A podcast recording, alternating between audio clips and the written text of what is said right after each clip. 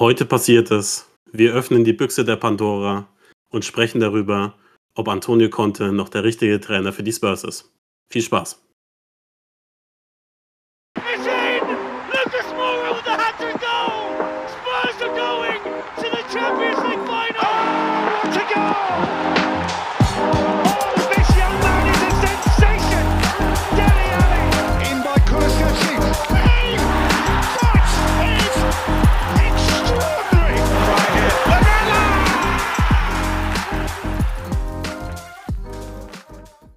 Und damit herzlich willkommen zur 50. Folge Underlane.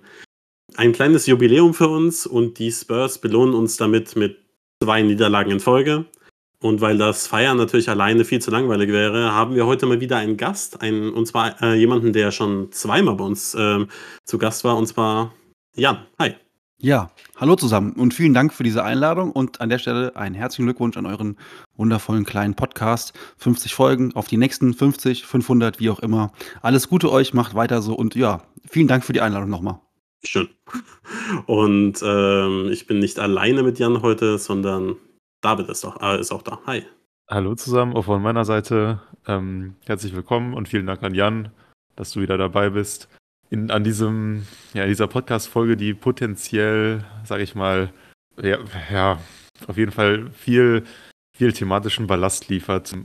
Am Ende dann ganz deprimiert hier rausgehen. Aber ich hoffe, dass wir das Beste daraus machen werden. Ich gehe grundsätzlich äh, deprimiert aus dem Podcast. Wie, gehst, äh, wie, äh, wie, wie nimmst du denn äh, Spurs-Folgen auf?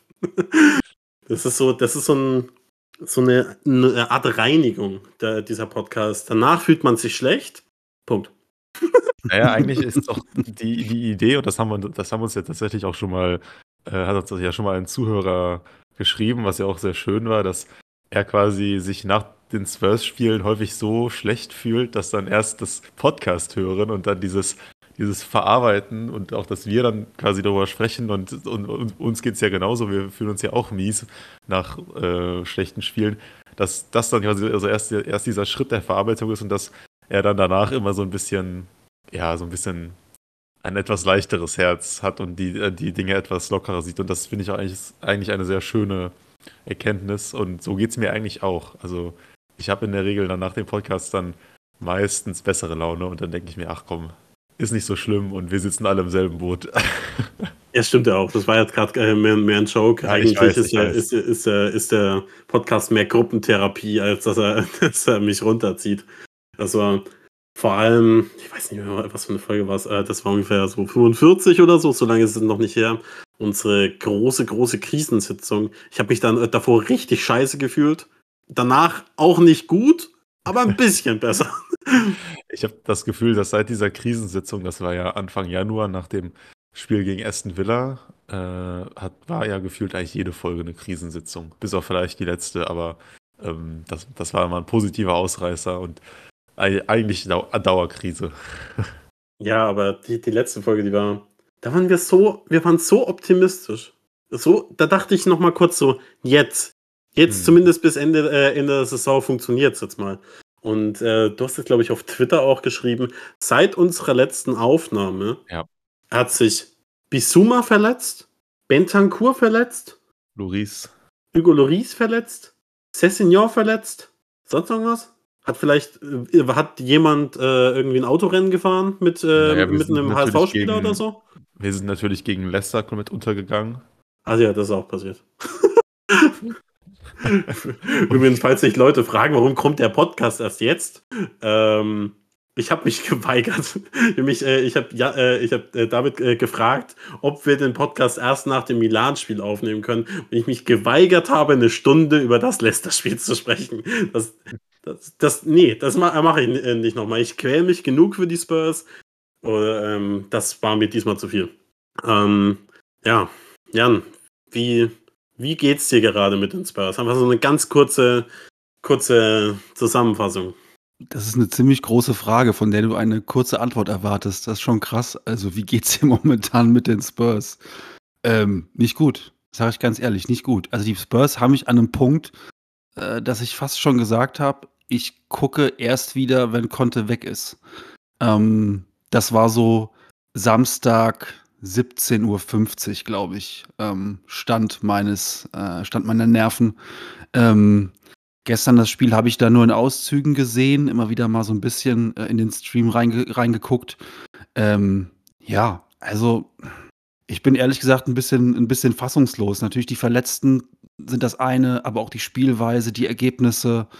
Wow, das ist schon echt ein 'n hartes 'n hartes Brett im Moment für uns Spurs-Fans, sich das zu geben, jede Woche, ähm, den Fußball sich zu geben und, ähm, ja, teilweise ich meine, wenn du jetzt so eine Gurkentruppe hast, wo du sagst: „Komm, die können alle nix“, ja, dann bist du irgendwie Kummer gewohnt Woche für Woche. Aber wenn du halt siehst, wer da auf dem Platz steht, denkst du dir so: „Ey, wie kann das denn sein, dass wir 4 Stück von Leicester kriegen?“ Wenn du siehst, wer da so rumspringt, ne? Das ist einfach etwas, das geht bei mir noch nicht zusammen in meinem Hirn. Ich hoffe heute auf Erkenntnisse mit euch beiden. Ja, also ich meine, wir wir haben dich ja, äh, prinzipiell gerne zu Gast. Du bist mit großem Abstand unser meist eingeladener Gast. Ähm, ich glaube, war war sonst noch jemand häuf äh, also häufiger als einmal, David? Hast du irgendjemanden auf dem, äh, Schirm? Ähm, ich glaube nicht. Ne, ich glaube, Lukas war ja mal zu Gast. Ähm, ganz am Anfang mal Leon, äh, Christopher, aber das war's, glaube ich. Also nicht mehr als einmal. Ja. Ähm, genau, wir haben dich gerne zu Gast, aber heute, ähm, es war ein gewiss, äh, ich hatte einen gewissen Hintergedanken, als ich äh, dich angefragt habe. Und zwar habe ich ja mitbekommen auf Twitter und Social Media, dass du ein Verfechter von, von Conte out bist, dass du eben keine Lust mehr hast, dass, äh, dass, äh, dass Conte der Trainer von den Spurs ist, dass du dir gerne einen Wechsel auf der Trainerbank wünscht. Und weil wir zumindest in den vergangenen Wochen und Monaten immer noch auf der Seite äh, Contes waren und irgendwie gehofft und gewünscht haben, dass das jetzt endlich funktioniert, dachte ich, wir, wir holen uns heute mal eine andere Perspektive im Podcast und schauen mal, was dabei rauskommt. Ich, ähm, mag, äh, vielleicht, keine Ahnung, schreien wir uns in einer Stunde komplett äh, einfach nur noch an. Es ist alles, äh, alles ist möglich heute. Oder wir äh, kommen zum, zum Ergebnis, dass, keine Ahnung, dass Tim Walter, äh, Tim Walter jetzt der neue, äh, neue Trainer von den Spurs werden soll. Moment. Wollen wir mal tauschen? ja. Lass uns doch vielleicht mal anfangen und ich, wir, also wir machen es kurz und schmerzlos und nochmal an den letzten Samstag zurückdenken. Ich weiß, das wollen die meisten Spurs-Fans wahrscheinlich. Ich bin mal kurz AFK. Das wollen die meisten Spurs-Fans wahrscheinlich am liebsten vermeiden, aber ich glaube, wir, wir kommen einfach nicht drum rum, nochmal ganz kurz durchzukauen, was da eigentlich am Samstag passiert ist. Du hast es eben schon ähm, kurz erwähnt, Jan, es ist eigentlich, es ist gar nicht zu glauben und es ist auch nicht akzeptabel, sich von Leicester City, die zwar in letzter Zeit wieder besser spielen und auch sicherlich jetzt kein super angenehmer Gegner sind, aber die nichtsdestotrotz eigentlich in der unteren Tabellenhälfte stecken, sich da so zu präsentieren und dann mit 4 zu 1 ja unterzugehen. Ich glaube, das kann man, kann man so sagen. Ich weiß nicht, wie ihr das Spiel gesehen habt, aber ich, für mich ist es einfach ja eine, eine, eine Kulmination von Pech und Unvermögen. Also Pech im Sinne von, dass du zum Beispiel beim 1-1, das ist so ein Traumtor, da kannst du nichts machen, aber was man auch festhalten muss, dass die Spurs sowohl individuell als auch taktisch wirklich komplett überfordert waren und vor allem in der Defensive eklatante und auch bis dahin irgendwie noch in dieser, also in dieser Saison schon, aber so defensive Lücken aufgetan haben, die ich eigentlich gar nicht für möglich gehalten habe. Und ähm, ja, am Ende steht man dann mit einer verdienten Niederlage da und das ganze Narrativ, was man noch nach dem Man City-Spiel aufgebaut hatte, was wir auch im Podcast so ein bisschen, so ein bisschen versucht haben rüberzubringen, dass alles noch drin ist, Champions League alles noch drin ist, dass die Mannschaft sich jetzt vielleicht gefangen hat, dass man gegen Man City endlich mal eine geschlossene Team-Performance gesehen hat, das alles ist wie ein Kartenhaus in sich zusammengefallen. Und ich weiß, es ist eine, es ist eine super schwierige Frage und das, da können wir jetzt schon drüber diskutieren, aber was denkt ihr vielleicht, was, was, war, der Ausschlag, was war der ausschlaggebende Punkt? Waren es wirklich nur individuelle Patzer, sei es von Daya etc. oder würdet ihr auch ganz klar da Conte in die Pflicht nehmen, dass er taktisch nicht, nicht schnell genug reagiert hat oder wo seht ihr da die Ursachen für diese wirklich ja, Blamage am Samstag? Soll ich? Oder Felix, magst das, du? Ähm, ich lasse dir den Vortritt. okay, vielen Dank. Es ist, glaube ich, eine Mischung aus ganz, ganz vielen Punkten, warum wir 4 zu 1 in Leicester verlieren. Aber bevor ich jetzt irgendwie Antworten gebe, was mich an der Sache echt beschäftigt ist, dass du ja eigentlich auch noch einen Spielverlauf hast, der nach oben drauf kommt, der im Prinzip für die Spurs und für Conte wie gemalt ist, denn du führst 1 zu 0.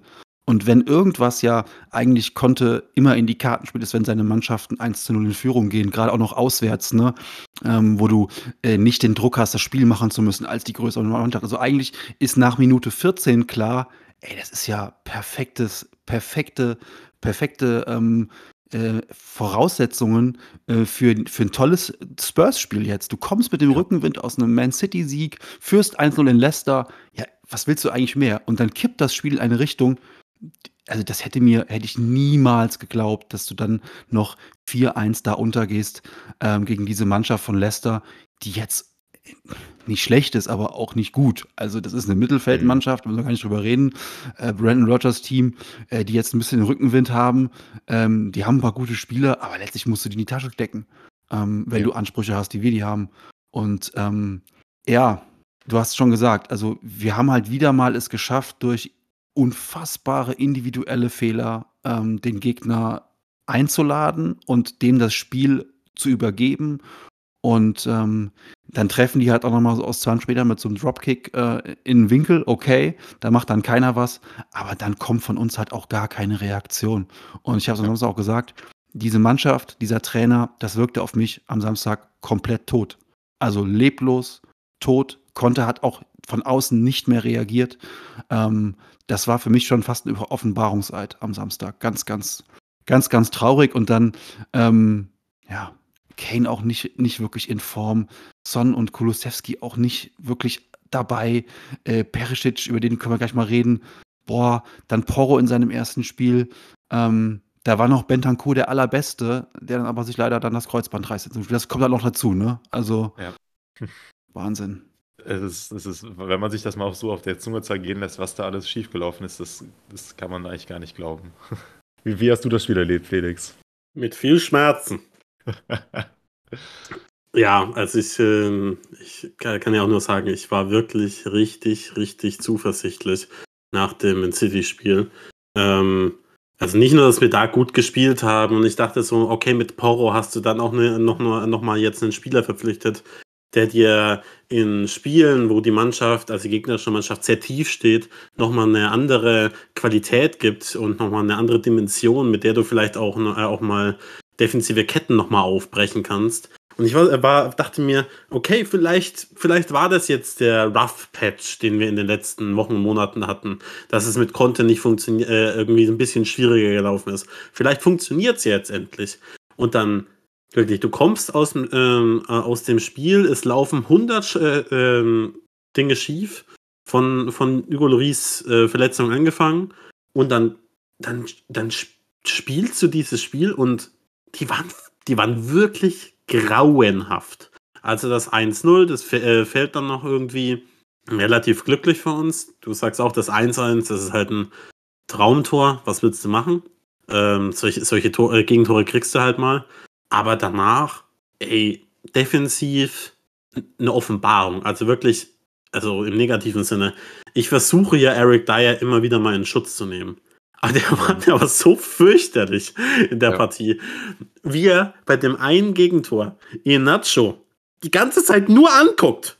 Er, er trabt neben ihm her und, und, äh, und geht nicht in den Zweikampf. Ja, als Central Centerback darf er nicht aus der Kette äh, rücken einfach so. Er ist, äh, ist der, er, er muss, er muss viel, sich viel äh, Zeit lassen. Aber irgendwann muss er auf den Spieler zugehen und vers äh, versuchen, den Ball äh, abzunehmen. Sonst ist er nicht, nicht, nicht mehr als ein, keine Ahnung, ein laufendes Hütchen. Also es war wirklich, es war, es war schon frech, was, äh, was er in der Partie abgeliefert hat. Und ähm, Romero hat gefehlt äh, durch seine Gelb-Rot-Sperre ähm, gegen, gegen Man City. Dadurch ist Tanganga in die Mannschaft gerü äh, gerückt, der, das muss man sich mal äh, auf der Zunge zergehen lassen, für mich noch fast der Beste in der Innenverteidigung war. Der war auch furchtbar. Aber er war zumindest noch äh, in einigen Aktionen äh, noch besser als die anderen. Aber ja, ich fand es wirklich, ich fand es ganz schlimm. Ich fand es richtig, richtig, richtig schlimm. Und was man, was man halt einfach merkt, ist, dass die, die Mannschaft irgendwie, ich weiß nicht, irgendwie auch keinen keinen Willen mehr hat, häufig. Dann äh, oder kein Glauben, dass sie jetzt irgendwie auch mal guten Fußball spielen kann, äh, können. Ich weiß nicht, äh, ob das, das versuchen wir jetzt auch ein bisschen aufzudröseln, ob das eben mental ist viel, ob das taktisch ist, aber das Leicester-Spiel war ganz schlimm. Und ähm, ja, gestern war es zumindest auf offensiver, also äh, in der Offensive kein Stück besser. Defensiv lief es halbwegs okay, bis auf das äh, 1 zu 0.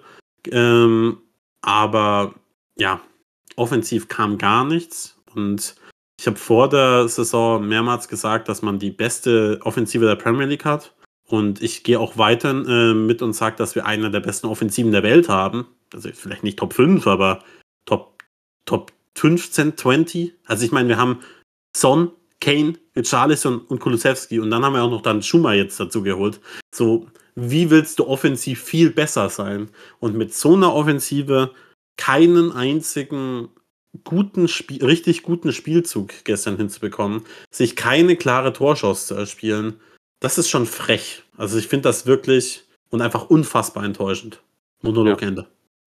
Ich möchte noch, kann ich noch eine Sache ganz kurz zum Leicester-Spiel sagen, dann, dann können wir das Bitte auch wirklich nicht. schnell abhaken. Aber das, das, das äh, noch, noch mal ähm, zusätzlich dazu, dass Antonio Conte nicht den Eindruck ähm, machte, dass er irgendwie durch dann Ingame-Management in der zweiten Halbzeit irgendwie die Spurs wieder das Ruder herumreißen konnte. Also so wirkt das, so wirkte das nicht auf mich. Dazu kommt ja noch, dass er, und da finde ich, wird, das wurde ja irgendwie gar nicht so richtig, da wurde gar nicht drüber gesprochen, weil einfach dann das Spiel einfach so scheiße war. Sorry. Ähm, die Tatsache, dass einfach Tanganga auch startet, das, warum?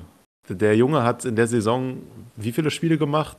Drei oder so? Und ich meine, ja, Davidson Sanchez ist jetzt auch keine, keine, keine Aussicht, die mich jetzt sonderlich, ähm, sonderlich glücklich stimmt, aber es wäre auf jeden Fall ja schon mal besser als so ein Tanganga, den man einfach mal reinwirft, oder halt meinetwegen Emerson als rechter Centerback. Das war ja auch eine Option, die überlegt wurde. Gut, wenn Konter sagt, das will er nicht, weil Emerson dann out of position spielt, fair enough, dann meinetwegen Sanchez.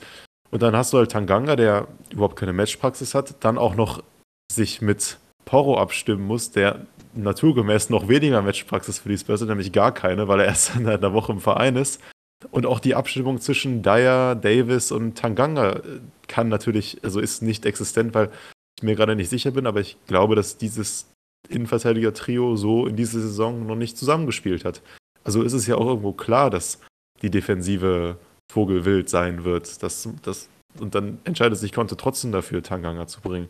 Ich weiß nicht, wisst ihr, ob Sanchez auf der Bank saß oder war der irgendwie verletzt oder so, bevor ich jetzt hier kompletten Blödsinn er war erzähle. Auf der Bank. Aber das ist halt, das sind auch so Sachen, wo ich mich dann frage, was motiviert Conte dazu, jetzt Tanganga zu starten? Also, das, und ohne jetzt auch, also Tanganga mag ja ein einigermaßen akzeptabler Innenverteidiger sein, aber er hatte einfach keine Matchfitness.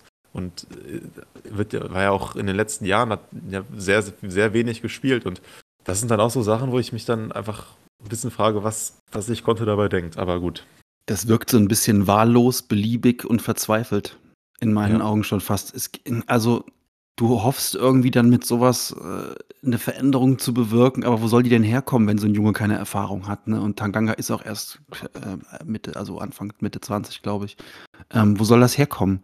diese, diese Erfahrung. Ich habe jetzt eben noch mal ganz kurz mir die Tore so ein bisschen vors geistige Auge geholt und wenn man sich noch mal das, jetzt tut mir leid, Felix, wir müssen noch mal kurz über Leicester ähm, sprechen, aber das 2-1 das für Leicester, das ist ja kein Spielzug, sondern wir haben den Ball, ähm, ich glaube, Son spielt auf Kane, so klatschsteilmäßig, ne? Pass in die Mitte und Kane lässt sich so ein bisschen fallen, wie er es immer macht, will aufdrehen, er kommt gar nicht an den Ball, weil er wird umgegrätscht und aus der Grätsche wird ein Pass und mit diesem Grätschpass stehen wir hinten komplett offen.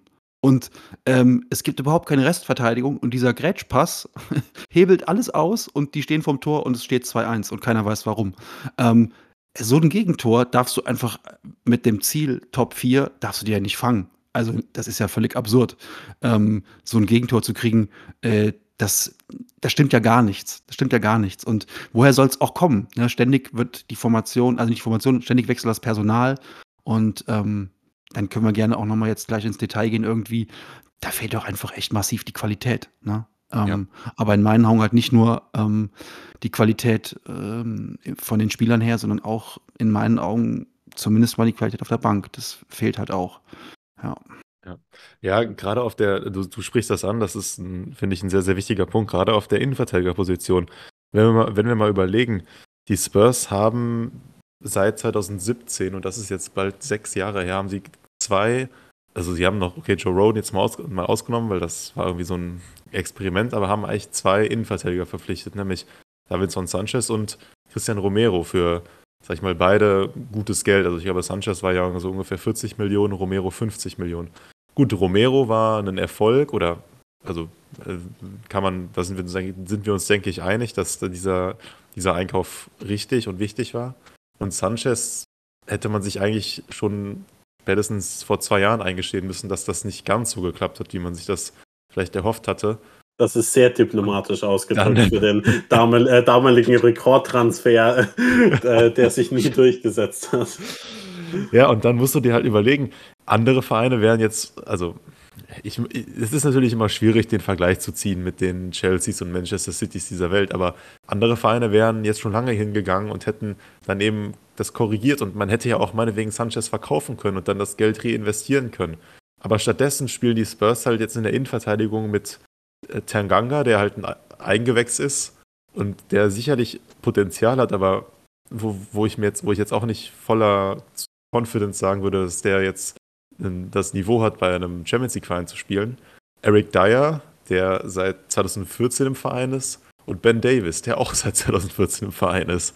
Also es fehlt einfach auf dieser Innenverteidigerposition massiv an Qualität und das, ist, das liegt am Ende des Tages daran, dass da in den letzten Jahren viel zu wenig investiert wurde.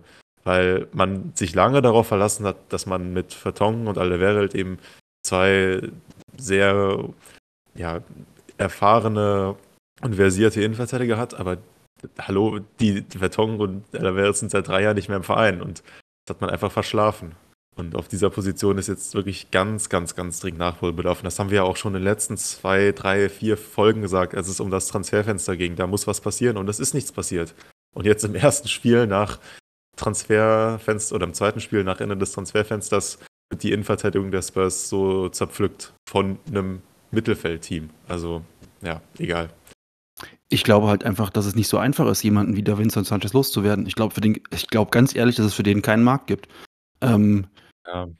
Ich glaube, vor ein paar Jahren war ja Mastavia dran. Aber ja, ja, bestimmt kriegst du ihn irgendwo nach Spanien verscherbelt. Aber ähm, jetzt dann irgendwie einen Erlös zu erzielen, um dann einen neuen Innenverteidiger zu holen, der auch Qualität hat. Ähm, Qualität Romero zum Beispiel, ne? Ähm, wobei Romeros Qualität in meinen Augen auch rein defensive Natur ist, ne? Also wir haben keinen, wir haben keinen Innenverteidiger, der Spieleröffnung beherrscht. Ähm, fehlt uns, ne? Daher kann man schön Diagonalball spielen, okay aber dafür macht er halt ansonsten haarsträubende Fehler und dass Leute einfach vorbeilaufen. Ähm, wie gesagt, für Sanchez findest du niemanden. Den, den, kauft dir keiner ab. Also da musst du erstmal einen Wahnsinnigen finden, der das Geld, der dir irgendwie, ich meine, der hat äh, mal 60 Millionen Marktwert gehabt. Also das kannst du ja vergessen, die kriegst du ja niemals dafür. Du kriegst ja vielleicht 15, 20 für den. Der hat noch ein Jahr Vertrag, also ähm, wird auch nicht schlecht verdienen bei den, bei den Spurs. Der wird auch, sage ich mal, wenig Bock haben zu wechseln. Also, ähm, da sprichst du was sehr Gutes an. Wir haben da Leute sitzen äh, und die werden wir einfach nicht los. Ja, man muss sich auch äh, vor Augen halten, man hat mit ihm verlängert, also mit, äh, mit Sanchez. Also es ist ja, also der ist ja, der ist ja wie gesagt, der ist 2016, nee, 2017 ist er gekommen, oder? Ja, genau. 17. Und ähm, irgendwann muss man den Vertrag ja mal verlängert haben, äh, dass er jetzt noch, äh, noch ähm, Vertrag hat. Und ich weiß nicht, äh, David, guck das mal nach. Ich habe das aber jetzt gerade nur gesagt, aber ähm, wenn er bis 2024 Vertrag hat, dann muss, äh, hat, dann muss das ja irgendwann mal gewesen sein. Wir, außer wir machen es seit schon seit 2017 Verträge wie, wie, wie der FC Chelsea. Ähm, er, hat, ähm, ähm, er, hat, dann ein Jahr nach, der nach dem Wechsel äh, 2018 hat er nochmal verlängert bis 2024, also sechs Jahre dann. Sechsjahresvertrag unterschrieben. Was, ich meine, gut, damals hatte man noch vielleicht die Hoffnung, dass er wirklich sich zu einem elitären Innenverteidiger entwickelt, aber ja, ich will jetzt auch gar nicht so auf der Personalie Sanchez drauf rummachen. Es ist halt nur ein Beispiel, dass auf der Innenverteidigerposition bei den Spurs in den letzten Jahren viel verschlafen wurde und dass man jetzt halt ich meine, und ich will, ich will auch nicht auf Ben Davis und Eric Dyer rumhacken. Das ist, das ist ja nicht deren Schuld, dass die Vereinsführung das nicht erkennt. Aber dass die beiden jetzt von den beiden das ist nicht dass sie, ihre Schuld, dass, äh, dass die Vereinsführung nicht erkennt, dass sie scheiße sind. Nein, nein, aber das, sie sind ja auch nicht scheiße. Das, ich bin, ich, ich habe ja Eric Dyer auch immer verteidigt, aber es, es fehlt halt einfach an Konkurrenz auf dieser Position, es fehlt an Qualität und ähm, das es liegt am Ende des Tages an, der, an den Verantwortlichen. Und, und jetzt mal eine äh, ganz, eine ganz fiese Frage. Die Qualität deines Kaders kannst du ja mal daran bemessen, wie viele Spieler sind in dem Kader drin, um die ihr beide Angst hättet, wenn sie uns weggekauft oder dass sie uns weggekauft werden könnten. Also die, sag ich mal, ein Interesse bei anderen Vereinen wecken, wo man sagen müsste, ah Mist, äh, die sind jetzt, keine Ahnung, Real Madrid jagt Pierre-Emil Heuberg, keine Ahnung, ne? Also wie viele mhm. Spieler haben wir im Kader von dieser Qualität? Wie viele sind das? Und dann sieht man ganz, ja, da wird schon, also kommt ihr auf drei, vier vielleicht, wo man sagen müsste, Kane, ja. Äh, Kane, Romero, ja. okay. Bentancur mhm. Und Kulusewski. Also der ist zwar jetzt auch in schlechter Form, aber ähm, egal. Lass es vier oder fünf sein. Kommen ja, sagen wir, mal, sagen wir mal, äh, sagen wir mal, nehmen wir Heubier noch mit, dann sind wir bei fünf. Genau, aber vier bis fünf. Das ist sonst, bei Son kann man das nicht mehr sagen. Also zum einen spielt er eine furchtbare Saison und zum anderen ist er jetzt auch mittlerweile über 30, wo du dann auch mal sagst, okay, genau. wenn du jetzt nochmal richtig gutes Geld für ihn bekommst, dann wäre es schon irgendwie okay, auch wenn ich ihn liebe und ich irgendwie möchte, dass er noch, äh, noch mal bei den Spurs richtig erfolgreich ist. Aber ja, Innenverteidigung, die kannst du, ich mag Ben Davis, ich glaube, er ist ein guter Kaderspieler, aber ich wäre nicht weiß ich nicht, super traurig, wenn der jetzt gehen würde. Und ähm, bei vielen anderen Spielern ist das halt leider auch der Fall. Und ja, es fehlt an Qualität, vor allem eben in der Innenverteidigung. Es ist wirklich absurd, wie wenig da in den letzten Jahren gemacht wurde. Also klar, man hat Romero ge äh, geholt, aber er hat jetzt Longley ausge äh, ausgeliehen. Aber dass Joe Roden das einzige Investment in die Innenverteidigung nach oder seit, seit Davidson Sanchez war. Also 2017 hatten wir, äh, hatten wir Sanchez und dann 2020 oder 21? 2020 haben wir dann Joe Roden geholt. Genau. Und das ist schon, also da, da kannst du doch als Vereinsführung dich nicht hinstellen und sagen, ja, das hat da mal einen guten Job gemacht. Du kannst Spieler wie Joe Roden holen und vielleicht mal ein bisschen gamblen, dass es funktioniert. Aber ähm, das kannst du halt auch nur dann machen, wenn deine wenn die Qualität in deiner Mannschaft eh schon ordentlich ist. Und das war sie 2020 auch schon nicht. Und das ist schon, das ist schade, weil die Innenverteidigung ist aktuell so dieser, wie ein riesiges Loch in der Mannschaft. Wie, äh, es saugt ganz viel, äh, ganz viel Qualität weg, denn so rein nominell, und wir kommen jetzt auch gleich wieder zum, äh, zum Trainer und zur Taktik, aber rein nominell sind wir auf den anderen Positionen, jetzt vor allem durch die ähm, Porro-Verpflichtung, eigentlich relativ gut aufgestellt. Torhüter klammern wir mal aus. Hugo spielt auch nicht gut, aber sagen wir mal Innenverteidigung plus Torhüter. Alle anderen Positionen sind mindestens mal solide besetzt. Aber die Innenverteidigung ist einfach, ja, also keine Ahnung, wir haben, wir haben einen Spieler, der, den ich in der Stammelf sehen will und einen weiteren Spieler mit Ben Davis, wo ich sage, ja, den würde ich gerne im Kader behalten. Theoretisch können alle anderen gehen. Und ähm, das ist halt eine ja, furchtbare Lage. Ja. ja du sagst es gerade, du hast einen quasi in der, in der Stammelf oder in so dem, der Stammformation Sivils Romero, nehme ich mal an. Und äh, dann hast du quasi alles, alles darum, also der, der zentrale Innenverteidiger und der linke Innenverteidiger, das sind alles so ein bisschen so wie so ein, so ein Lücken, Lückenfüllen, Flickenteppich-mäßig, so was gerade passt. Hier mal Longley und da ja dann mal Longley zentral und hier Davis und das, das sieht man ja auch, das zieht sich ja auch durch die ganze Saison, dass da sich noch einfach, es hat sich keine Dreierkette festgespielt, weil auch Davis und Longley immer so ein bisschen im Wechsel sind und das, das, das merkt man einfach. Und das liegt halt auch daran, dass es dann außerhalb von Romero gibt es jetzt keine klare Ordnung. Okay, wir haben jetzt hier einen Elite-Innenverteidiger, der immer spielt, weil der einfach, weil, weil, so wie Romero halt, weil der eben über dieses Level verfügt, sondern es ist dann halt Romero und dann ein Abfall. Und also so ein so ein Leistungsabfall und dann hat man eben noch so einen Pool an weiteren Innenverteidigern. Ich meine, klar, Eric Dyer sah am Ende der letzten Saison sah danach aus, als könnte er eigentlich sich diesen, also könnte er seinen Stammplatz da behaupten, weil er super Leistungen gezeigt hat. Aber, und das ist die bittere Realität in diesem Jahr, das konnte er nicht ansatzweise bestätigen. Und so befindet man sich jetzt in dieser, dieser Situation, dass man sich eigentlich jede Woche fragen muss, okay, wer spielt jetzt in der Innenverteidigung? Und es ist dann meistens mehr schlecht als recht. Safe. Und ich glaube, ich finde, das ist eine ganz gute Überleitung, um jetzt mal aufs große Thema im äh, Großen und Ganzen einzugehen, denn wie du schon gerade angesprochen hast, in der vergangenen Saison waren wir alle, und ich glaube, da kann ich auch äh, Jan mit ein, äh, einbeziehen, sehr optimistisch, dass es mit äh, Antonio Conte äh, in Zukunft funktionieren äh, wird. Denn die Rückrunde vergangene Saison, die war richtig, richtig gut. Wir sind ein bisschen holprig reingestartet, aber so ab ja, März, als wir den Podcast gestartet haben, ähm, lief es richtig gut. Wir hatten dann äh, gegen Ende auch einen, wirklich einen Run, wo wir gefühlt alle, äh, alle Gegner einfach gefühlt äh, schon fast aus dem Stadion geschossen haben oder äh, einfach richtig gut waren und ähm, richtig tollen Fußball gezeigt haben. Aber seitdem, seit dem letzten Spieltag gegen Norwich, kam fast nichts mehr. Die, dieses Team, das man aus der vergangenen Saison kannte, das ist irgendwie weg. Das ist, ähm, dieser, dieser Mannschaftsgeist ist nicht mehr da diese, diese Spritzigkeit ist nicht mehr da, diese Spielfreude ist nicht mehr da. Und wir haben das am Anfang der Saison schon gesagt und das hat sich eigentlich auch prinzipiell nichts geändert. Wir spielen einfach nie guten Fußball. Selbst wenn wir mal gewinnen, wir spielen nie überzeugend. Am Anfang haben wir einfach die ganze Zeit durch, äh, durch Standardsituationen die Spiele gewonnen. Jetzt verlieren wir sie einfach nur noch.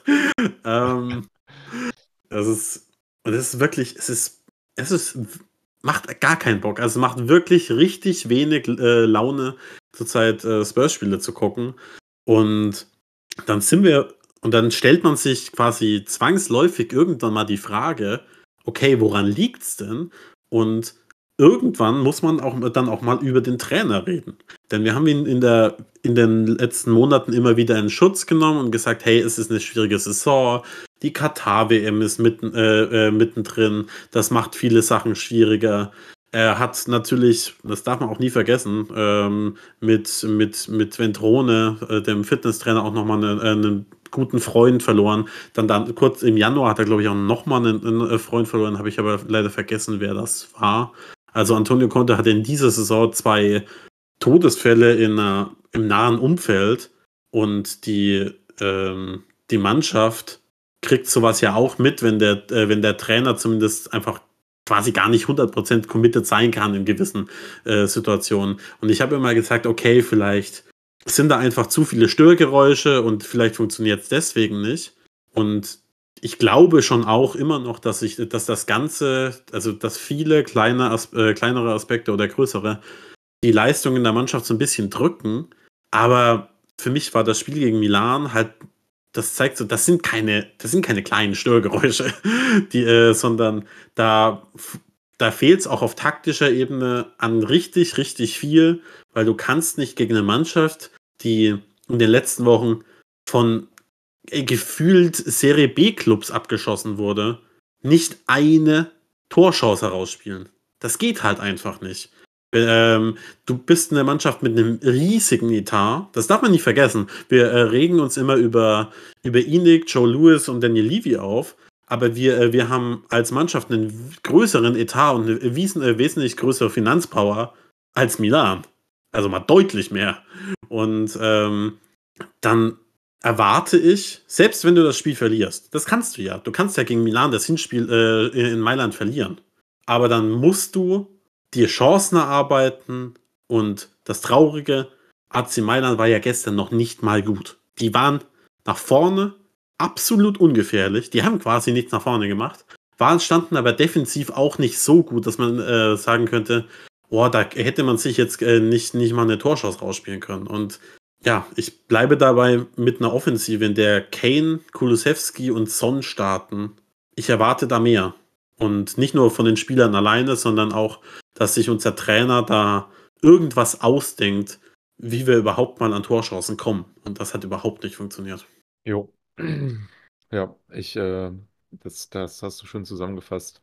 Es ist einfach, ich bin, ich bin und bleibe auf dem Papier bleibe ich Verfechter von Antonio Conte, weil ich weiß oder weil ich überzeugt bin, dass Antonio Conte ein extrem guter Trainer ist und dass wir auch, wir, wir haben es ja auch schon am eigenen, an der eigenen Haut erleben dürfen, was, welchen Fußball er Tottenham hat spielen lassen. Und ich weigere mich noch zu akzeptieren, dass das einfach so von heute auf morgen verschwinden kann.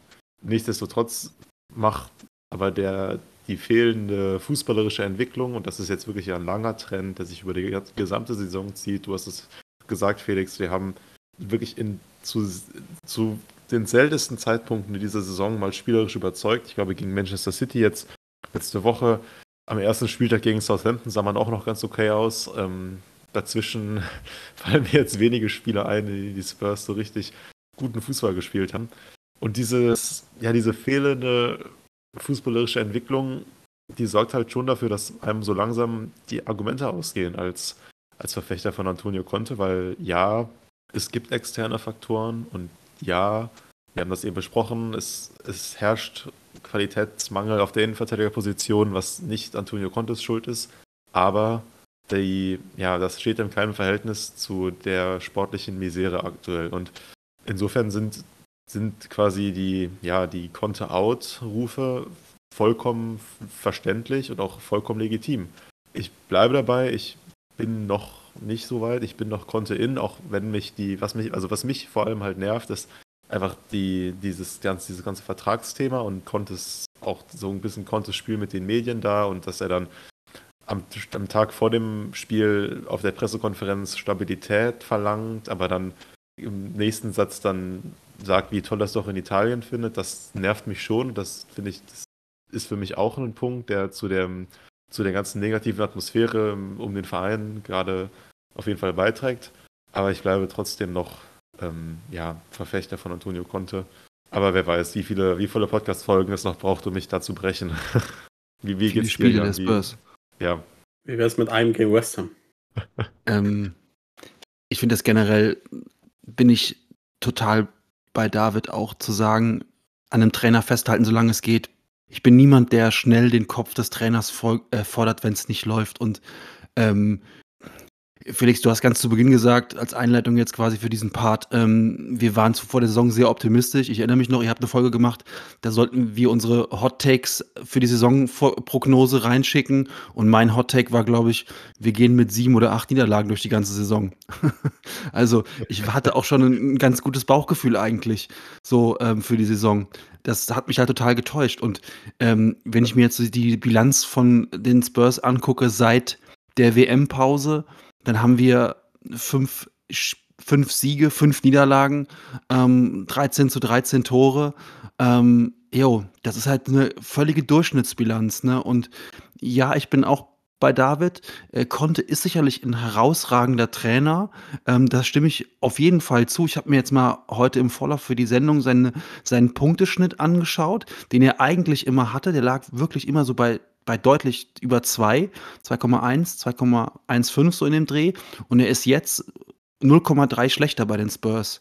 Ähm, er hat eigentlich eine ähnliche Bilanz wie Mourinho aktuell, was den Punkteschnitt an, anbelangt. Ne? Also wir sind quasi wieder in so einer Mourinho-Ära angelangt, was den Punkteschnitt des Trainers angeht und auch was die Spielweise angeht. Und ich habe so ein bisschen Angst, dass uns dieser Trainer mit seinem äh, Stil, den er hat, den wir jetzt eigentlich die ganze Saison über schon sehen, so ein bisschen das Stadion leer spielt. Und ähm, also mit welcher Motivation sollte man hingehen und sich diesen Fußball angucken? Ähm, da fehlt mir total die Fantasie für. Und ich weiß auch ehrlich gesagt nicht, für welchen Fußball wir aktuell überhaupt stehen wollen. Eine Mannschaft, die defensiv gut organisiert ist und auf Konter setzt, sind wir nicht, weil wir stehen defensiv nicht gut und unsere Konter klappen auch nicht. Ähm, wir haben natürlich, und deswegen bin ich auch nicht dafür, Conte jetzt sofort rauszuschmeißen. Wir haben Spieler, die völlig außer Form sind und das halte ich ihm auch zugute. Und wir haben sicherlich Spieler, die auch nicht die Qualität haben, aber ich erwarte zumindest, dass er, dass er dann Ideen hat und auch mal ähm, diese Ideen auch längere Zeit verfolgt. Ich habe irgendwie das Gefühl, jeden Spieltag wird eine neue Sau durchs Dorf getrieben. Und ähm, Kulusewski, ich glaube, wir alle drei mögen ihn total und sind große Fans von Kulusewski. Ich glaube, jeder Spurs-Fan ist froh über diesen geilen Transfer. Aber er ist seit Wochen außer Form. Mit welcher Berechtigung spielt er eigentlich noch? Und bei, über Son brauchen wir gar nicht zu reden. Son liebe ich über alles. Aber auch der hat inzwischen, äh, der trennt sich viel zu spät von jedem Ball und er verliert dann super viele Bälle. Er ist auch völlig überfordert im Moment, ne? Und ähm, Harry Kane, ja, der kann nicht immer die Kohlen aus dem Feuer holen. Der hat 17 Tore. Der nächste Torschütze, der kommt, ist Bentancur mit 5. Dazwischen ist nichts. Und ähm, ja, es gibt viele, es gibt viele Ausreden für Conte. Deswegen ist es auch immer schwer, dazu zu argumentieren, ihn rauszuschmeißen. Und ich würde ihn auch nicht rausschmeißen. Ich würde sagen, immer zu Junge, die Saison spielt jetzt zu Ende, aber im Sommer ist dann bitte auch der Weg vorbei.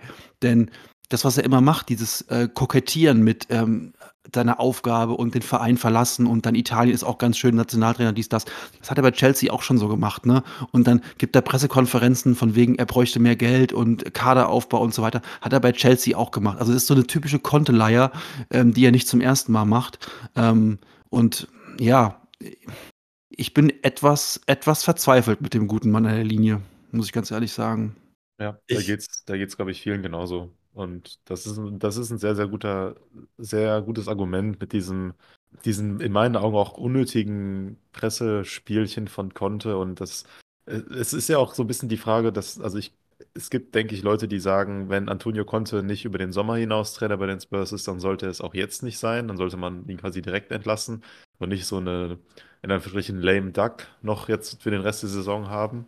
Auch weil er, auch Antonio Conte jetzt nicht irgendwie den Eindruck aktuell macht, als würde er jetzt alles dafür tun, dass man diese Saison noch irgendwie gerade biegt.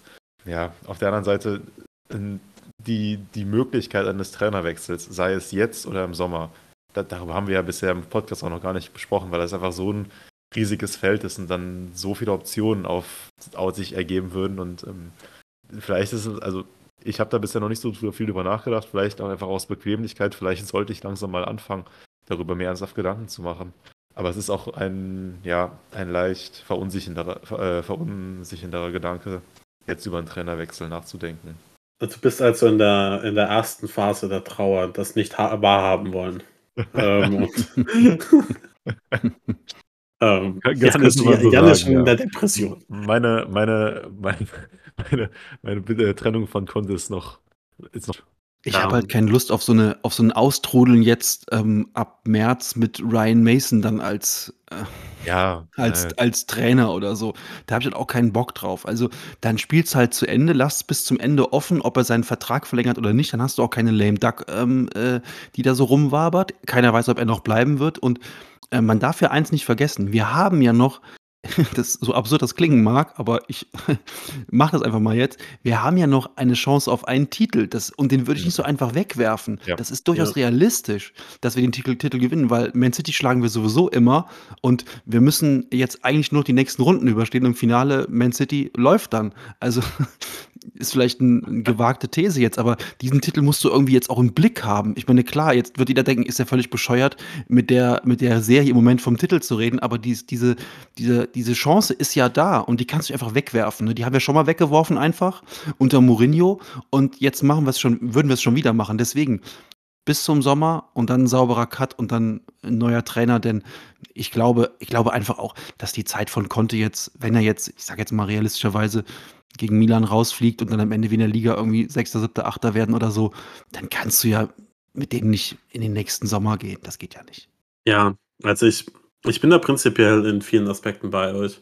Ich glaub, glaube, wo wir uns einig sind, wenn wir Antonio Conti jetzt entlassen würden, sehr viel äh, Konjunktiv, und Ryan Mason einstellen, dann gewinnen wir diesen Titel nicht. Dann, werden, äh, dann holen wir den FA, äh, FA Cup nicht, oder? Da sind wir uns einig. Ja, niemals.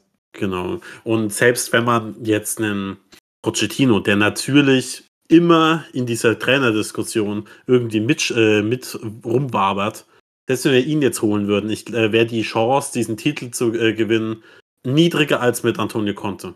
Denn ich glaube, ähm, die, die Philosophie, du kannst jetzt nicht einfach plötzlich in zwei, drei Monaten, kannst, äh, kannst nicht alles umkrempeln und äh, so. Du musst jetzt versuchen, die, die Saison Minimum so erfolgreich wie möglich zu Ende zu führen und äh, eben bestenfalls mit einem Titel.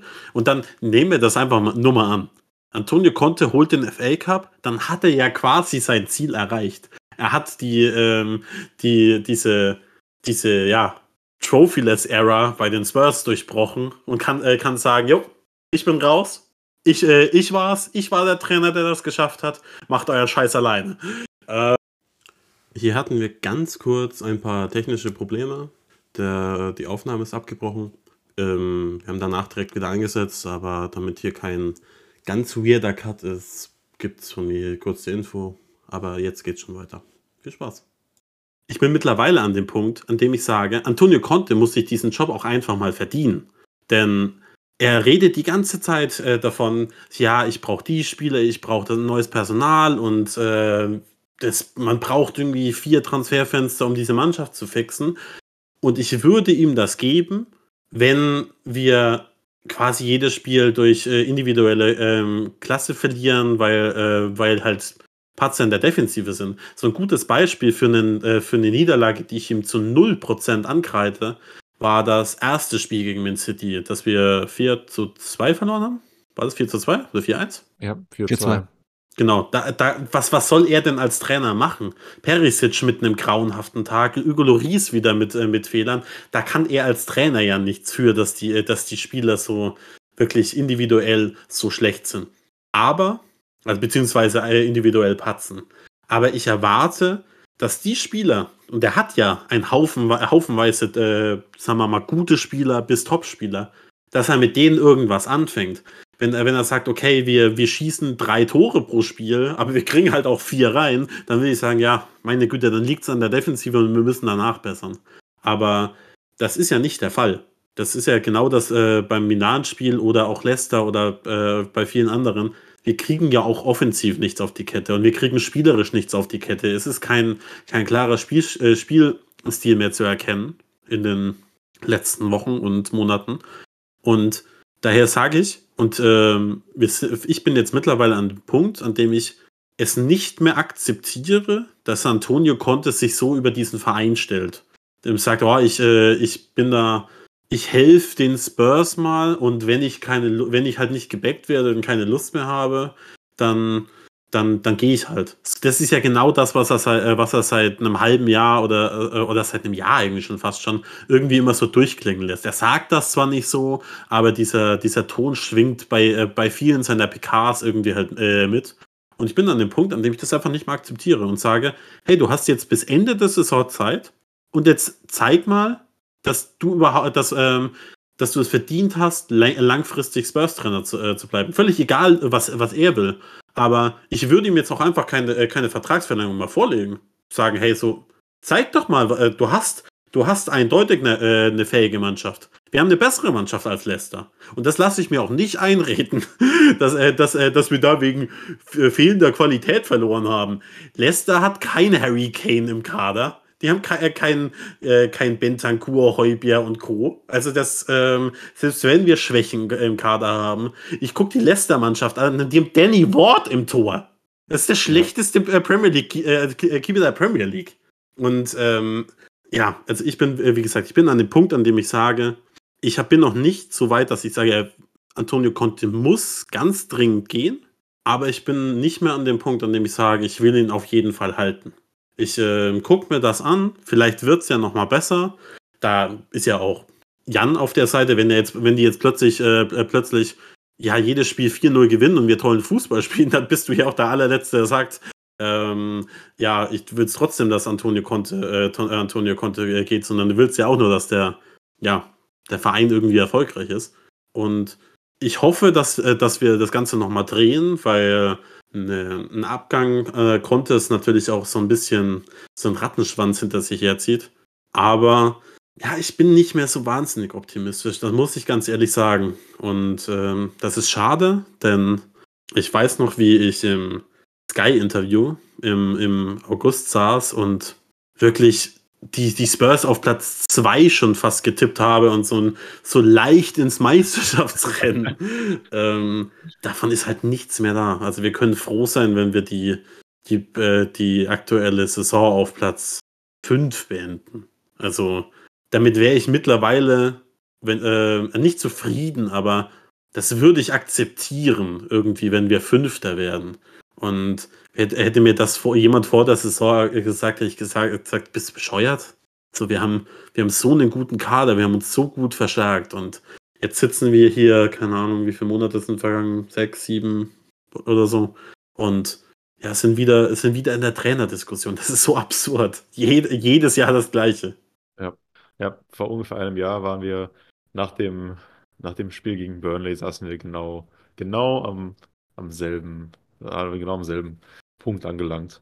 Ich finde, du hast recht, das ist, es ist unsäglich, dass auch dieses, und das, das hat, stört mich auch massiv, dieses, ähm, diese Gewohnheit von Conte, sich über den Verein zu stellen, bei jeder Gelegenheit zu betonen, dass letzte Saison ein Wunder war. Solche Sachen, das, ähm, das schädigt dem, dem Klima um den Verein immens. Auch die Tatsache, dass, und du, du hast es ja eben gesagt, du würdest Antonio Conte die Zeit geben, also er, wenn er jetzt sowas sagt wie, er braucht, oder man braucht eben eine gewisse Zeit, man braucht so und so viele Transferfenster, um eben so einen Prozess durchzuziehen. Und du hast ja gesagt, du würdest ihm die Zeit geben, wenn dann, wenn man dann auch auf dem, auf dem Feld gewissen, einen gewissen Prozess beobachten könnte. Ich würde dazu noch, ich, ich würde das unterschreiben, ich würde aber noch hinzufügen, ähm, ich würde ihm die Zeit auch nur geben, wenn auch man von, natürlich von Antonio Conte einen Commitment kommt. Du kannst, also der Verein, ich, ich finde es sowieso schon bemerkenswert, dass der Verein diesen Porro-Deal sanktioniert hat mit einem Antonio Conte, der noch sechs Monate Vertragslau Vertragslaufzeit hat. Das ähm, ist auch nicht selbstverständlich. Ich meine, es ist, es war wichtig und richtig, dass man auf dieser Position sich verstärkt hat. Aber am Ende des Tages hat Antonio Conte, also es ist nicht gegeben, dass Antonio Conte im Sommer noch da ist. Und klar, Porro ist jetzt kein nutzloser Spieler, der außerhalb einer, einer Fünferkette überhaupt nicht spielen kann. Das ist, das ist nicht der Fall, aber es ist natürlich schon so, dass er ganz klar mit der Intention verpflichtet wurde, als Right Wingback zu spielen. Und ähm, ja, dann am Ende des Tages muss man dann auch überlegen, will Conte das überhaupt? Will er, also du, du hast das eben so diese Prämisse, dass Antonio Conte jetzt mal zeigen muss, dass er den Job verdient will er das denn überhaupt? Weil, und das, das hat dann auch so, das spielt dann auch so Faktoren eine Rolle wie seine Familie, die ja noch in Italien ist und der, diese persönlichen Rückschläge jetzt in letzter Zeit, auch die gesundheitlichen Probleme. Ich weiß es nicht, ich kenne Antonio Conte nicht, aber ich kann mir zumindest vorstellen, dass er auch einfach müde, müde ist. Und das muss jetzt nicht, er muss nicht unbedingt müde von den Spurs sein, aber er ist vielleicht einfach müde vom, vom Fußballtrainer-Alltag gerade. Und das will ich ihm jetzt auch gar nicht verübeln, denn ja, der Mann hat auch mit persönlichen Rückschlägen jetzt zu kämpfen aktuell. Es ist nur einfach, es wirkt gerade einfach so, als würde das alles so ein bisschen auslaufen und man, man will sich aber auch, also die Spurs wollen aber auch, ich habe das Gefühl, dass Daniel Levy Antonio Conte eigentlich nicht feuern möchte, aber ja, wer weiß, es ist, es ist eine schwierige Phase. Ich bin gerade so ein bisschen, ich bin gerade so ein bisschen ohne Faden, es tut mir leid. Alles gut. Ich formuliere es mal, äh, mal um. Nicht nur, dass Antonio Conte dafür arbeiten muss, dass er diesen Job verdient, sondern ich glaube, die Spurs müssen ein bisschen Würde zurückbekommen.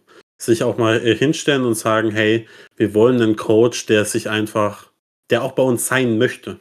Und wenn du, wenn du das nicht willst, dann geh. Und ähm, das ist so, wir hatten mit, mit Mauricio Pochettino lange einen Trainer, der der den Verein über alles geliebt hat. Ja, da waren auch so ein paar Man United-Sachen, aber die blenden wir mal ganz kurz aus. Fürs Narrativ.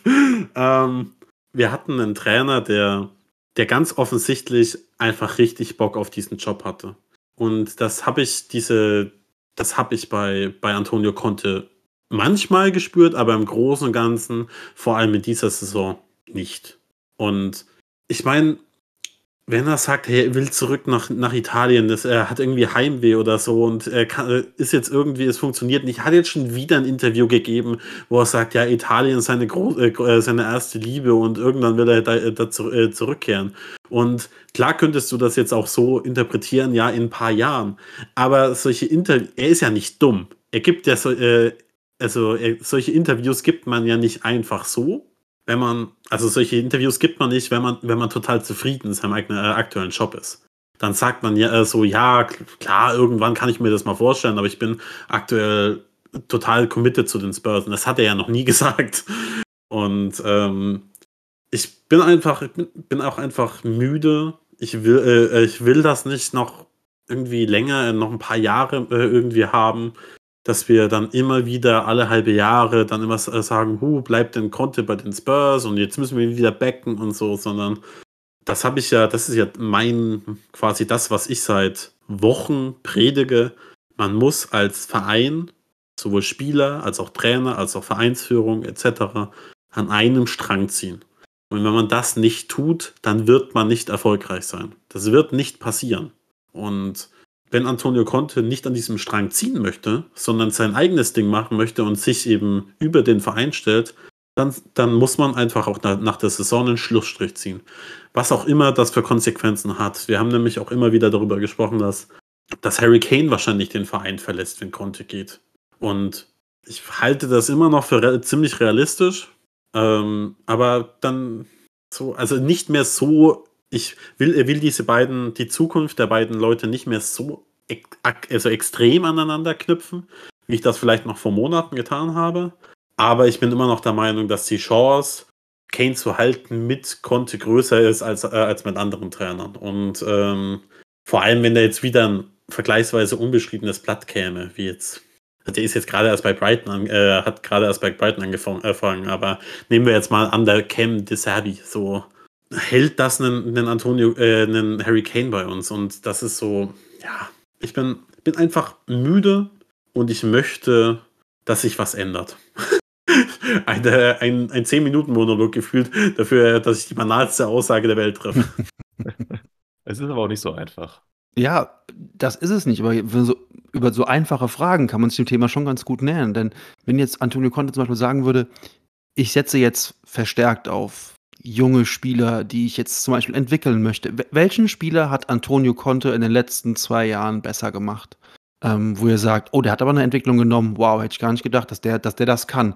Heubier, ja, sehe ich, der hat eine gute Entwicklung genommen.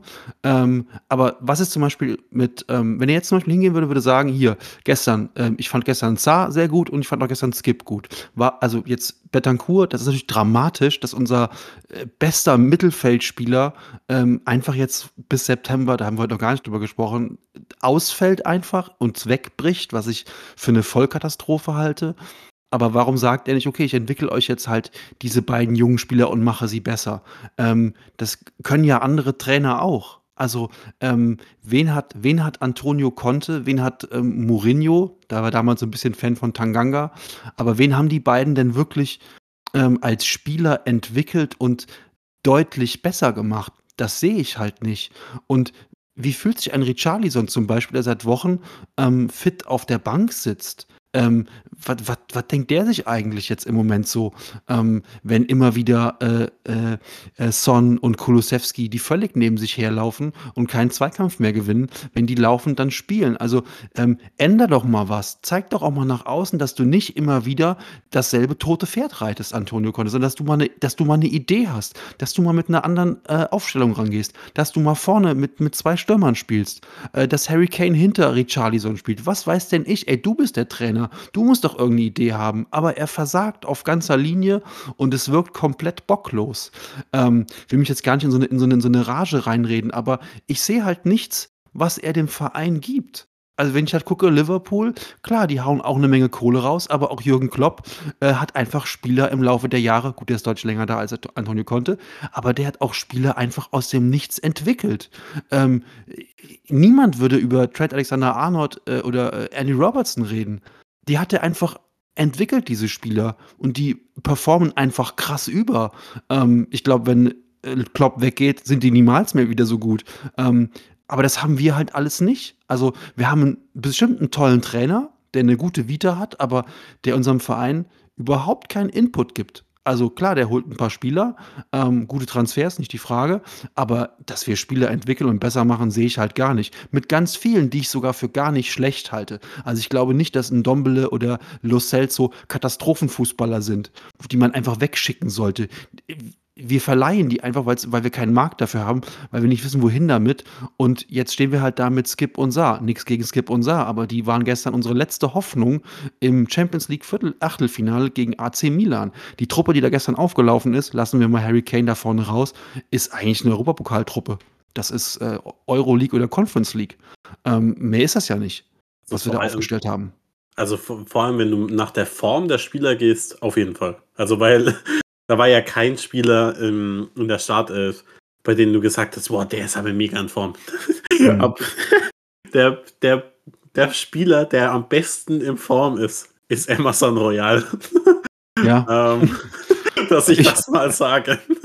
Ich habe gestern einen Tweet gelesen von dir, äh, lieber Felix, da habe ich kurz gedacht, bist du entführt worden? Ist das irgendwie ein, Not, ein Notsignal, was du absetzt? Weil du hast irgendwas geschrieben, ich würde eigentlich auf Amazon setzen, da ist mehr Stabilität. Da habe ich kurz Das- gedacht, Das, du, das, das ist irgendwie so ein geheimer Code.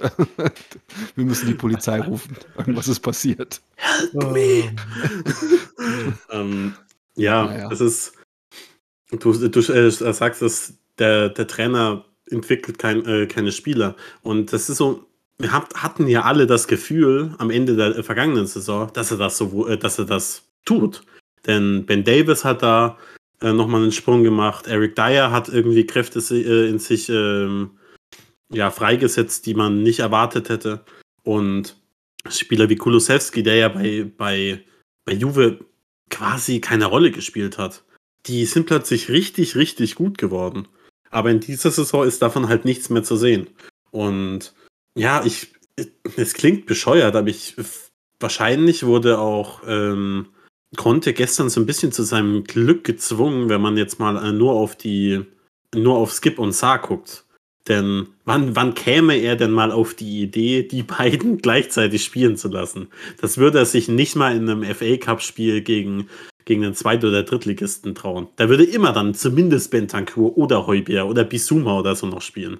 Aber die beiden gleichzeitig, never. Und die waren best, äh, gestern mit großem Abstand die besten Spieler auf dem Platz.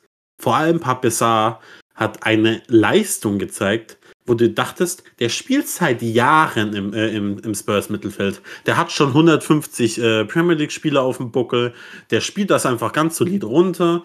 Und Skip ist quasi dieses, äh, dieses, dieses große Talent daneben, der vielleicht noch ein paar Fehler hin und, äh, hier, mach, hier und da macht, aber schon richtig gut spielt.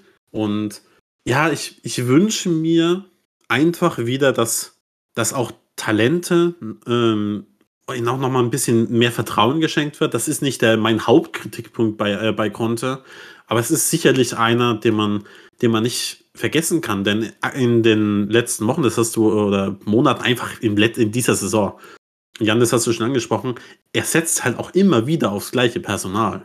Und wenn wir jetzt gegen West Ham, wenn da wieder Son und Kulusewski spielen, dann soll, dann soll äh, Richarlison bitte einen Bus buchen und zurück nach Everton fahren, weil das hat er nicht verdient. Ähm, ich hoffe, dass man in der, äh, im nächsten Spiel mit im 3-5-2 spielt, das nur so nebenbei, ähm, mit, mit, mit halt einer Dreierkette, mit Saar, Skip und Heubier im Mittelfeld, mit Porro rechts, mit äh, Perisic links, damit man zwei offensive Wingbacks hat und dann hoffen, äh, hoffen wir mal, dass es irgendwie funktioniert. Aber wir haben jetzt ganz viel über, über den Trainer gesprochen. Ich habe auf, auf Social Media, auf Instagram und auf Twitter habe ich äh, meine Abstimmung laufen lassen, wer denn, also wie aktuell so die Stimmung in der, in der Fanbase sind. Bevor wir äh, so langsam zum Ende kommen, können wir ja äh, darüber mal kurz reden. Denn die deutsche Fanbase, die ist gespalten. Das kann man, äh, kann man sagen. Auf Twitter waren jetzt äh, tatsächlich mehr Leute für eine Trainerentlassung langfristig. Auf Instagram waren sie dagegen. ähm, und ich habe es mal ausgerechnet, wenn man alles, alle Stimmen zusammenrechnet, waren 56 äh, Prozent dafür, dass man konnte, ja, irgendwie am Ende der Saison zumindest äh, gehen lässt. Und dann dementsprechend natürlich 44 Prozent dafür, dass man an ihm festhält. Und ich sehe mich irgendwo in der Mitte, ich habe es ja schon angesprochen. Ich hoffe, es klappt noch, aber der Glaube fehlt mir. Und ich bin ehrlich, gestern war es der erste, das erste Mal, dass ich so wirklich so ein bisschen fantasiert hätte, was, äh, was ein Mauricio Pochettino aus dieser Mannschaft rausholen würde. Aber das nur nebenbei. Ja. Ich, ich ähm, bekomme gerade so ein bisschen das Gefühl, dass wir diese Antonio Conte-Debatte, dass wir, dass wir uns tot debattiert haben, dass wir zum Ende kommen. Lass mich aber noch ein bisschen, vielleicht auch mit einer Analogie zum letzten Jahr, noch ein bisschen gute, gute Laune verbreiten. Und zwar zum einen, ähm, Ende März ist nochmal eine Länderspielpause und es besteht die Hoffnung, dass nach der Länderspielpause dann zumindest Hugo Loris, Bissouma und vielleicht äh, Sessignon wieder zurück sein könnten. Bei Bissouma ist es, glaube ich, ist, glaube ich, der, der Zeitraum, in dem er jetzt ausfällt, noch nicht ganz klar. Aber ich glaube, Sessignon und Hugo Loris könnten wieder zurück sein ähm, nach dieser Länderspielpause. Und ich möchte noch mal einmal die Erinnerung wecken an letztes Jahr, also ziemlich genau vor einem Jahr. Und da und vielleicht so ein bisschen die Parallele ziehen, jetzt wenn wir uns mal die Aussagen von Conte gestern anschauen und dann die Aussagen von Conte nach dem Burnley-Spiel, was dann passiert ist. Und damals waren ja auch, damals waren ja auch sich alle einig, der ist, der ist im Sommer weg. Was danach passiert ist, und ich hoffe auch, dass, das, dass wir das von Antonio Conte jetzt erleben, war ja, dass Antonio Conte auch so ein bisschen seine, so ein bisschen, ja, sag ich mal, Verantwortung übernommen hat, in dem Sinne, dass er dann immer wieder gesagt hat, dass, dass es eben ein Prozess ist und dass man irgendwie jetzt so nach dem Motto We're in this together. Und man konnte dann diesen, diesen Rückrundenlauf starten nach der Niederlage gegen Manchester United. Das war ungefähr im März 2022. Und ich habe irgendwie, hab irgendwie die Hoffnung, vielleicht ist es naive Hoffnung, aber ich habe die Hoffnung, dass man jetzt von diesem, ja, doch schon ziemlich tiefen Tiefpunkt, an dem sich die Spurs gerade befinden, vielleicht jetzt die Kurve kriegen kann, weil der, der Run in der Premier League auch relativ machbar ist bis zu dieser Länderspielpause. Das, da sind Gegner dabei, die man schlagen muss und schlagen sollte. Man befindet sich noch in Schlagdistanz auf die Top 4 das ist, da sah, da sah es teilweise in der letzten Saison deutlich schlimmer aus und wir haben es am Ende trotzdem noch geschafft. Wir haben das eben besprochen, man kann den FA Cup noch gewinnen. Das, ich, ich, ich will da noch keine Prognose abgeben. Ich bin einfach zu sehr geschädigt durch die letzten Jahre. Ich, ich will noch gar nicht anfangen zu träumen, aber es, die Spurs haben auf jeden Fall ganz gute Karten, wenn man sich das verbleibende Teilnehmerfeld anschaut. Und jetzt mit Blick auf den, nochmal mit kurzem Blick auf den Kader in der Premier League, im nächsten Premier League-Spiel wird Pierre-Emil Heuberg wieder spielen können. Und ich hätte Stand jetzt, würde ich mir keine Sorgen machen, wenn Heubier und Saar für die nächsten Wochen das Mittelfeld-Duo bilden. Das ist in meinen Augen, sollte das kein Problem sein. Pedro Porro hatte zwar ein furchtbares Debüt, aber kann dementsprechend eigentlich nur besser werden. Und ich finde, offensiv hat er mir gegen Leicester eigentlich auch schon ganz gut gefallen. Und wenn er sich einmal mit Christian Romero auf der rechten Innenverteidigerposition abstimmt und wenn sich dieses Duo einspielt, dann denke ich, dass, dass, dass das gut werden kann. Also ich glaube, dass, um so ein bisschen den Punkt abzuschließen, es sieht gerade wirklich an vielen Stellen nicht gut aus, aber diese Saison ist noch zu retten. Und ich hoffe einfach nur, dass wir im Sommer hier zusammensitzen, vielleicht auch wieder dann mit Jan und zurückblicken, genauso wie wir es letztes Jahr auch gemacht haben, zurückblicken auf diesen Februar oder vielleicht auch März, äh, Januar, Februar, März und sagen können, ach du Scheiße, wie haben wir das noch am Ende, wie haben wir, wie haben wir das noch hin, hingekriegt am Ende? Weil so war es doch letztes Jahr auch.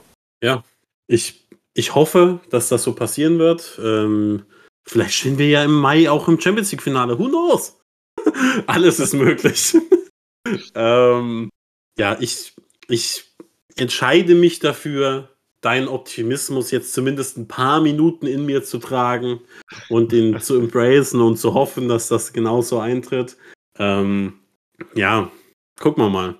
Ich hoffe, dass, äh, dass Jan in der nächsten Folge, wenn, wir, äh, wenn du das nächste Mal zu Gast bist, dass wir ein bisschen positiveres Thema haben. Entweder dann eben wir auf eine doch noch erfolgreiche Saison mit Antonio Conte zurückblicken oder irgendwie auf einen ambitionierten Neustart mit einem neuen Trainer ja, schauen wir mal. Aber ja, ich, ich bedanke mich, dass ihr beide heute wieder dabei, äh, dabei wart, vor allem bei Jan. Und Sehr ja, gerne. hast du noch einen, einen letzten Satz, den du, den du loswerden willst?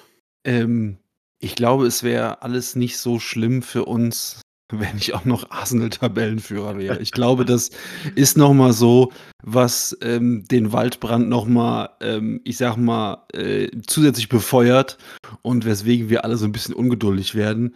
Ähm, denn Man City auch nicht geil, aber dann lieber die als Arsenal und das macht das Ganze für uns nicht unbedingt einfacher, die Saison so, so dahingehend zu sehen. Ähm, ja, vielleicht liegt es auch ein bisschen daran und äh, am Ende wird alles gut. Am Ende wird alles gut. Man City wird Meister. Super. ähm, Auch nicht die Lösung, aber gut. die haben die schon so häufig gewonnen. Ein, ein, ein, gefühlt ein neuntes Mal hintereinander ist auch noch okay. Macht keinen Unterschied mehr. Aber ja, wir hoffen, dass es jetzt gegen West Ham besser wird. Hoffentlich mit Richarlison in der Startelf. Hoffentlich mit einer ambitionierten Leistung. Vielleicht zeigt die Mannschaft ja eine Reaktion. Who knows? Man darf ja mal, darf ja zumindest äh, hoffen. Und dann hören wir uns in einer Woche wieder. Und bis dahin, ich hoffe, ihr habt einen schönen Tag, eine schöne Woche und kommen in Spurs.